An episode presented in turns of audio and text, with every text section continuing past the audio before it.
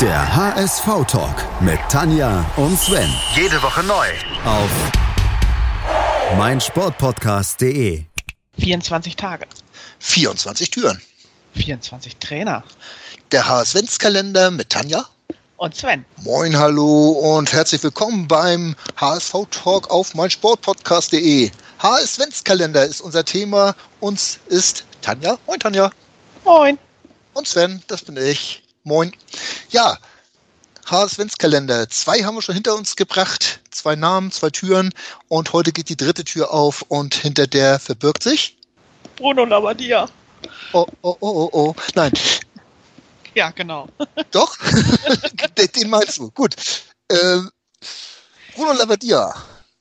2009 ja. war das erste Mal Trainer beim HSV. Er war auch schon mal Spieler. Ja. Circa 20 Jahre vorher.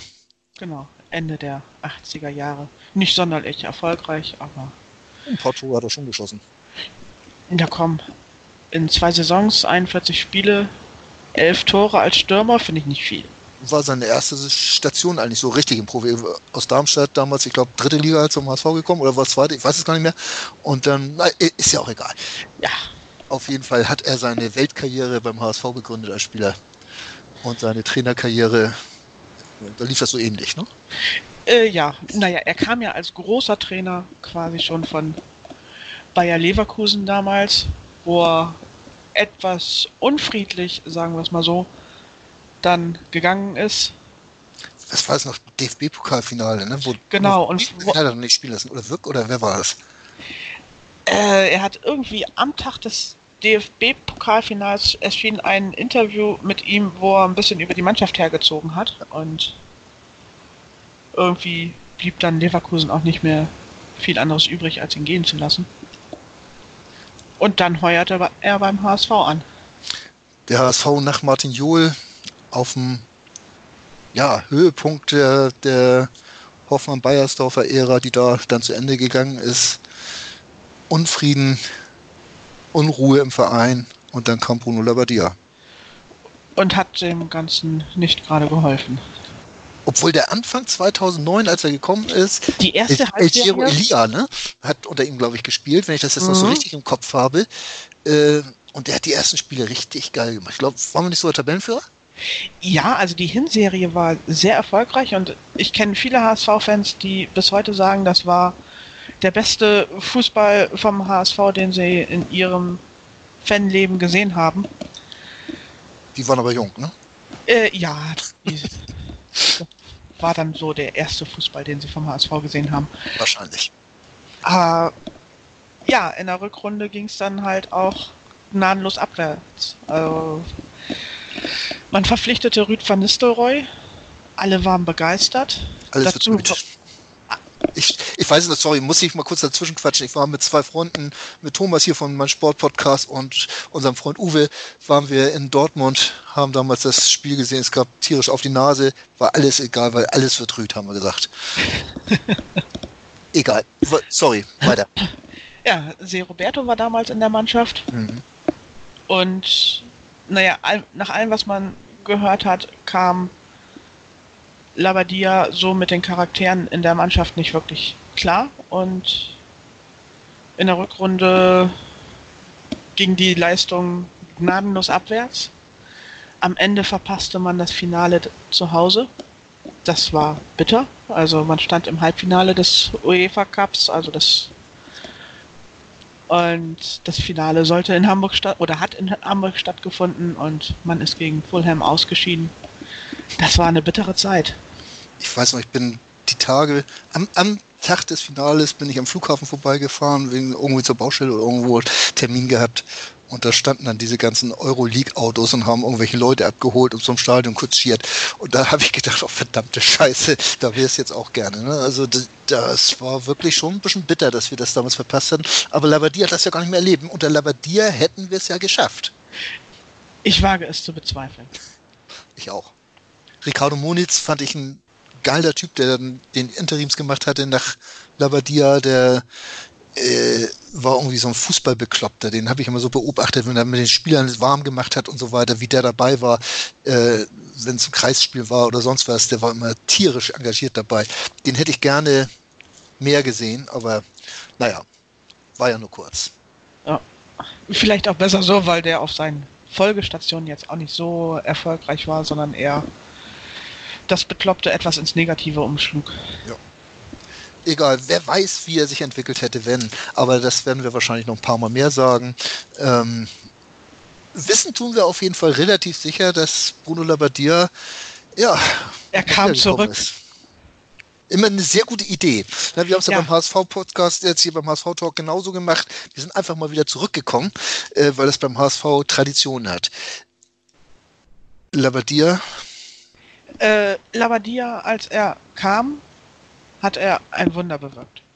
Das müssen wir einfach mal so festhalten, weil die Mannschaft war tot, die Mannschaft war abgestiegen und er hat sie irgendwie in diese verdammte Relegation gegen Karlsruhe gerettet. Ich weiß nicht, wie er es geschafft hat, aber es war eine Wahnsinnsleistung und das bleibt Bruno Labbadia. Also das werde ich ihm niemals in Abrede stellen, weil das hat er wirklich gut hingekriegt. Ja. Plötzlich konnte die Mannschaft Tore schießen und sie hat dann Spiele plötzlich 3-2 gewonnen und in der in den vier, fünf Spielen, die Labadia dann in der Saison hatte, haben sie mehr Tore geschossen als in den ganzen Spielen davor. Also da hat er wirklich was bewirkt.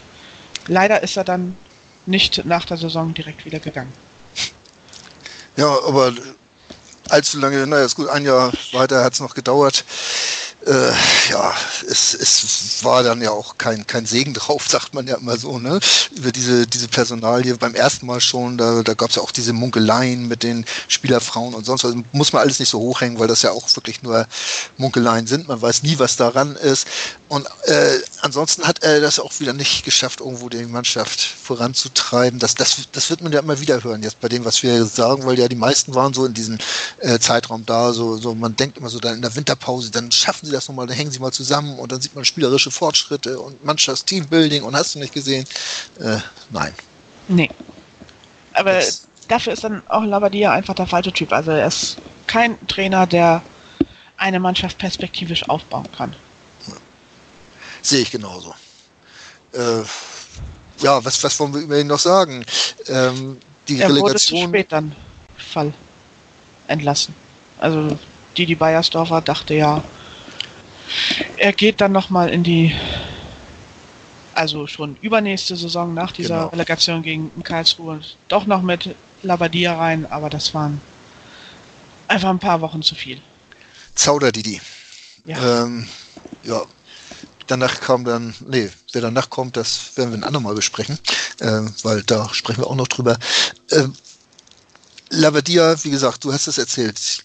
Ich habe zwei Sachen äh, positiv. Das war diese tolle Fußball im Jahr 2009, als er das erste Mal als Trainer da war. Das war die, das Erreichen der Relegation. Wir haben beides besprochen. Und über den ganzen Rest, ja, könnte man den Mantel des Schweigens hängen. Sollte man aber nicht tun, weil da auch wieder die typischen HSV-Fehler waren. Wir haben eben drüber gesprochen. Bayersdorfer zu zögerlich. Sich nicht getraut, diesen Schritt zu gehen. Man strebte immer nach Kontinuität nach Konstanz auf dem Trainerposten und hat darüber häufiger mal den Blick verloren, wann das denn Zeit, an der Zeit gewesen wäre, jemanden gehen zu lassen. Ja. Puh. Vor allen Dingen die, die Bayersdorfer konnte das sehr gut, ja. Ja, zögern. Ich, ist ja immer noch, heute, wenn man ihn reden hört, äh, dass man dann einfach denkt, man könnte sowas auch ein bisschen schneller sagen. Ja. In der Zeit, wo er einen Satz gesagt haben, haben andere zwei Trainer entlassen. Das ist natürlich auch eine Leistung. Und wenn die anderen nicht beim HSV sind, ist mir das auch relativ. Nein. Ähm, ja, Bruno Labbadia, ja. was macht er jetzt eigentlich? Er wartet auf ein Angebot, glaube ich, ne? Also er ist ja regelmäßig irgendwie jetzt im Gespräch, wenn irgendwo ein Trainer entlassen wird. Jetzt gerade in Berlin war er, glaube ich, auch. Naja, die haben Im Gespräch. Also, ja. Ne, was, also das geht ja nun gar nicht besser, ne? definitiv. also das, das, das, naja, dieser Kelch ist an uns vorbeigegangen, das, das finde ich gar nicht so schlimm. ähm, ja. Da wollen wir uns auch gar nicht weiter darüber unterhalten. Äh, allen Berlinern ein fröhlicher Gruß zum 3. Dezember oder am 3. Dezember in der dritten Tür. Was meinst du, wollen wir diese Tür Labadia einfach mal zumachen? Ich hoffe vor allen Dingen, dass sie dann endgültig zu ist und Genau. er nicht noch ein drittes Mal Trainer beim HSV. Wir machen die Tür zu und schließen dreimal um. Ja, Genau Ähm. so machen wir das. Und morgen, ihr werdet es nicht ahnen, öffnen wir wir- für Tür Nummer 4. hätte ich nicht besser sagen können. Also, Also? bis morgen. Mal sehen, wer dann unser Gesprächsthema sein wird. Seid gespannt. Schatz, ich bin neu verliebt. Was? Da drüben. Das ist er. Aber das ist ein Auto. Ja, Mit ihm habe ich alles richtig gemacht. Wunschauto einfach kaufen, verkaufen oder leasen. Bei Autoscout24. Alles richtig gemacht. Man nimmt sich, was man will. dann wilde Gerüchte entstanden. Fast nichts davon stimmt. Tatort Sport. Wenn Sporthelden zu Tätern oder Opfern werden, ermittelt Malte Asmus auf meinsportpodcast.de. Folge dem True Crime Podcast, denn manchmal ist Sport tatsächlich Mord. Nicht nur für Sportfans. Moin. Moin. Hast das Spiel gesehen? Ja, War ganz gut, ne? Der HSV-Talk mit Tanja Das ging mir sowas von auf den Sack. und Sven. Ganz provokant gefragt, mit Adler, wenn wir abgestiegen? Analysen, Ich sehe das durchaus positiv. Hintergründe Mit dieser Ausgliederung unterwirft sich die Fußball AG dem Aktienrecht. und offene Worte. Das war einfach nicht schön. Ich will sowas nie wiedersehen. Der HSV-Talk auf meinsportpodcast.de. Willkommen bei meinsportpodcast.de. Wir sind Podcast. Wir bieten euch die größte Auswahl an Sportpodcasts, die der deutschsprachige Raum so zu bieten hat. Über 20 Sportarten. Mehr als 45 Podcast-Serien. Über 9000 veröffentlichte Podcasts. Und über 5 Millionen Podcast-Downloads. Allein im Jahr 2018. Wir sind Podcast. Wir sind meinsportpodcast.de. Schatz, ich bin neu verliebt. Was? Da drüben. Das ist er. Aber das ist ein Auto. Ja, eben. Mit ihm habe ich alles richtig gemacht. Wunschauto einfach kaufen, verkaufen oder leasen. Bei Autoscout24. Alles richtig gemacht.